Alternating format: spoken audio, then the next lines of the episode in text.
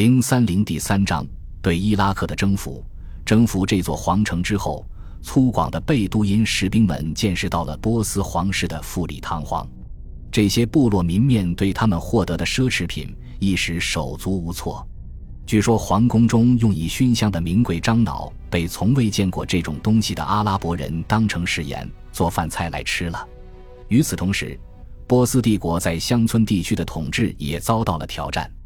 一个故事讲述道，在阿拉伯军入侵和波斯军败退的消息传来时，一位来自泰西峰的波斯骑兵正在自己辖区内的一个村庄居住。因为他是一个十分自信的人，一开始他并没有太把这个消息放在心上，而是忙着自己的日常活计。当他来到一座房子前时，他发现他的几个农奴正在打包衣服准备离开。他质问这些农奴，他们回答说。自己是被黄蜂从屋子里赶出来的，于是他立刻着手解决这个问题。他叫人拿来了一把弩和几颗泥丸，然后便进屋将那些黄蜂射死在墙上。过不多久，他才发觉这是农奴们耍的障眼法。当他发现农奴已经逃之夭夭时，顿时大发雷霆。他命令奴仆为他备上一匹快马，但他没追出去多远，便撞上了一个阿拉伯士兵。那个阿拉伯人冲上来，一矛刺死了他。显然，波斯军的惨败使波斯统治阶层失去了民众的尊敬，贱农也不再服从他们的主人，就帝国的秩序即将终结。波斯军向东边的山区败退，约两万穆斯林军则沿着道路在他们身后紧追不舍。当波斯人到达贾鲁拉时，他们决定在这里固守。贾鲁拉坐落在一个路口上，阿塞拜疆和波斯西北部的波斯人可以通过其中一条路到达这里，而米底和法尔斯的波斯人则可以走另一条路。如果波斯军要坚守，这里就是首选之地。波斯皇帝继续沿扎格罗斯山脉前进，把士兵和资金交给了他的将军米赫兰，他本人则尽量避免与敌军相遇。波斯军在贾鲁拉据线固守。像往常一样，他们似乎倾向于采取静态防御作战。他们筑垒固守，偶尔会发动几次突围，这与阿拉伯军机动灵活的作战方式形成了鲜明对比。在贾鲁拉，波斯军修建了一圈土垒，并在上面布置了尖头木栅 （House of Min al Kasha）。后来又把这些木栅换成了铁栅。穆斯林军则没有修建工事，而是反复向敌人发起进攻。根据一份史料记载，当时波斯军发起了一次突围，为了让骑兵能够后撤回来，他们给工事打开了缺口。于是，很快一队阿拉伯士兵便冲进了栅栏工事，并为后来者拓宽了前路。经过一场惨烈的屠杀，阿拉伯军取得了完全胜利。战后，阿拉伯人瓜分了所获的战利品，在这些战利品中最为珍贵的是一座骆驼雕像。当他站立在地面上时，大概有一头小山羊那么大。它由黄金或白银制成，其上镶嵌着珍珠和红宝石。在它背上还有一个人形雕像，也同样装饰华丽。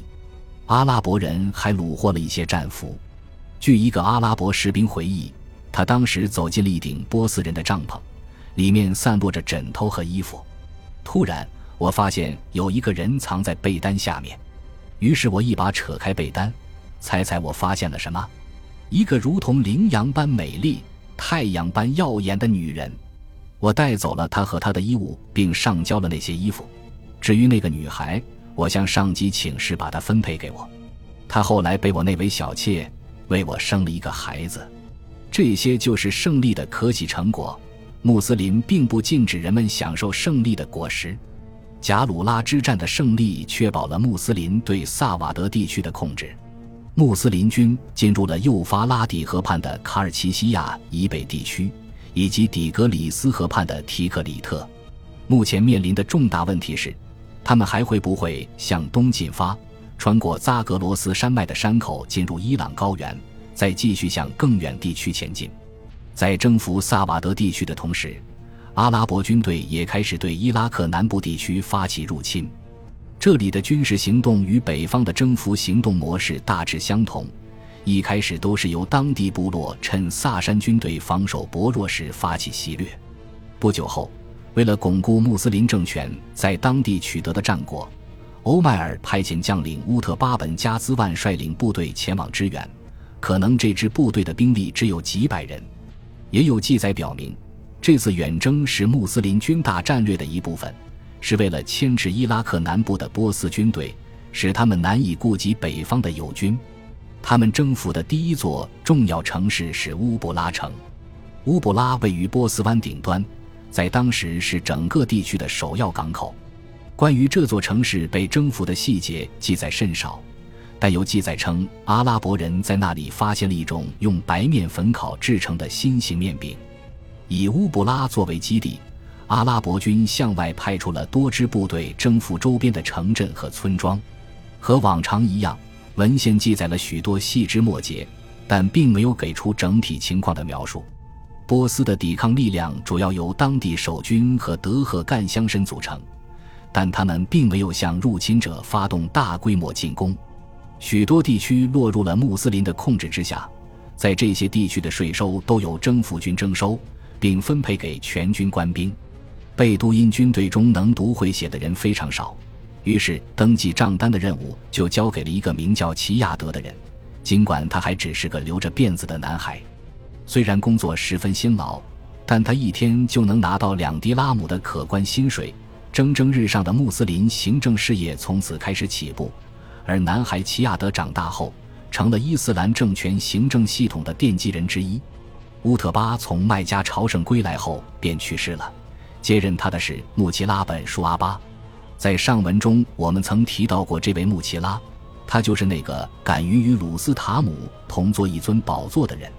欧迈尔之所以选定他来率领伊拉克南部的军队，是因为他并不是贝都因人，而是出身于西甲兹的定居地区。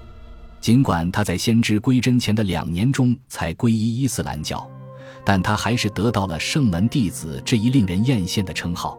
穆奇拉是一位坚韧不拔、能力出众的将领，但不久后他的事业就因一场丑闻而陷入低谷，他自己也险些因此搭上性命。他与一个名叫乌姆扎米尔的女人有染，而这个女人的丈夫来自塞奇夫部落。这个部落的族人听说了这件丑闻。便决定用行动捍卫同族的荣誉。他们静待穆奇拉去找他，然后偷偷跟去查看发生了什么。结果他们看见两人赤身裸体的躺在一起，穆奇拉伏在乌姆扎米尔的身上。他们便偷偷离开，把这件事告诉了欧麦尔哈里发。于是欧麦尔派遣为人正直的艾布穆萨艾什阿里前去巴士拉代为指挥，并把穆奇拉遣返回麦地那接受审查。他到达麦地那后，欧麦尔在四位证人的举证下与他对峙。第一位证人着重强调了他所看到的场面：我看到他和那女人面对面倒在一起，他正在插入她的身体，而且我看到他在抽插，就像小毛刷在化妆瓶里进进出出一样。另外两位证人也给出了完全相同的证言。于是欧迈尔又询问了第四个证人，也就是齐亚德，那个为军队登记账册的孩子。而欧迈尔不希望他做出不利的证言，让这位圣门弟子被处决。齐亚德便展现出了他杰出的外交才能和敏捷的思维，他在后来的人生中也因此受益良多。我亲眼见证了这出丑闻，他说道，而且我听到了很粗重的呼吸声，但我不能确定他是不是真的插入了他的身体。由于根据《古兰经》中的规定。通奸最需要四位证人都做出明确不含糊的证言才能成立，于是这件案子就此不了了之。据说后来前三位证人由于无端指控，都被欧迈尔处以鞭刑。这个故事也经常被后世的伊斯兰法学家反复提起，因为伟大的欧迈尔，这位自先知本人之后伊斯兰教逊尼派最为权威的立法者，确实对通奸罪做出了十分引人质疑的判决。现在轮到艾布穆萨艾什阿里统领伊拉克南部阿拉伯军队继续进军了。他是一个虔信而又能力出色的良将，就是他指挥穆斯林军队征服了胡奇斯坦地区，跨越底格里斯河下游的肥沃耕地。穆斯林军很快便进入了胡奇斯坦。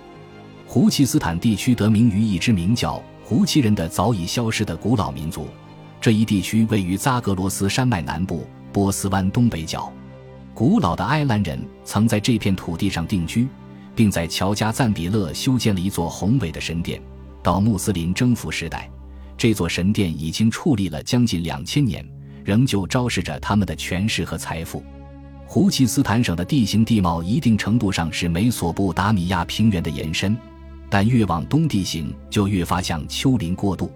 望不到边界的伊拉克平原慢慢变成了起伏不平的丘陵，露出地表的岩石也渐渐明显可见。今日的胡奇斯坦省是伊朗的石油工业中心，省会是其貌不扬的城市阿瓦市，但在阿拉伯征服时期。使这片地区跻身中东最富饶地区的产业是农业和纺织业。感谢您的收听，喜欢别忘了订阅加关注，主页有更多精彩内容。